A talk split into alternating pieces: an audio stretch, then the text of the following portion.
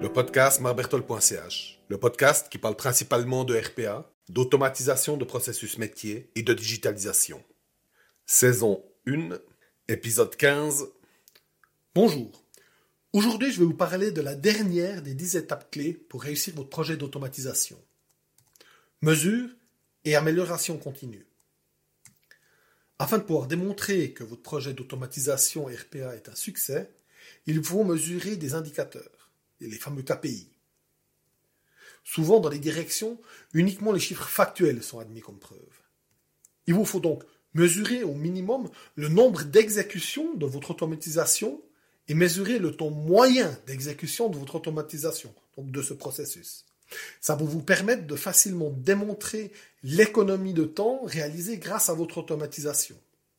Et ça va aussi vous permettre de voir si votre automatisation a été acceptée par les collaborateurs ou pas.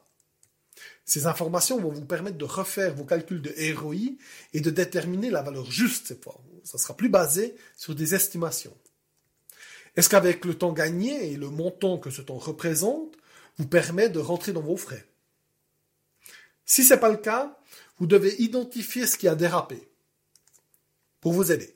Si vous êtes allé sans partenaire, recherchez du côté de la montée en compétences, le temps que vous avez perdu, que vous avez investi sur les premières installations et développements.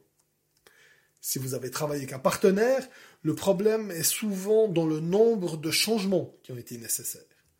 Et ça, ça montre en règle générale une mauvaise compréhension euh, du processus ou du besoin, et donc un problème lors de l'analyse des processus. C'est-à-dire ce qui a été fait à l'étape 5, modélisation des processus à automatiser.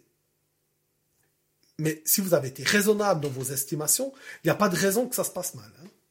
Vous retomberez sur vos chiffres à peu de choses près. Le meilleur indicateur de succès pour la RPA, c'est de demander aux gens s'ils sont d'accord d'arrêter d'utiliser l'automatisation. S'ils vous disent non, c'est que vous avez gagné. Transformez ça en pourcentage et ça vous donnera un taux d'acceptation.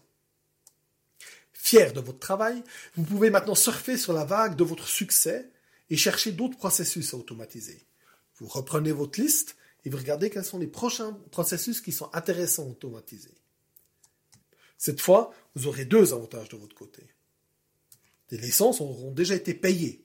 Et donc ça représente moins d'OPEX pour votre nouveau projet.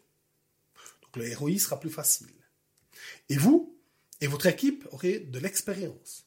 Et ça, ça s'achète pas.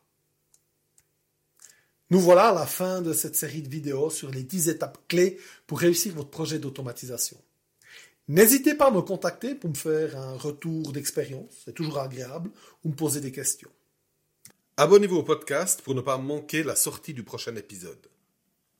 Vous trouverez encore bien d'autres publications sur mon site, marbertol.ch, comme des vidéos, des articles et des présentations. Automatisez bien et bonne journée.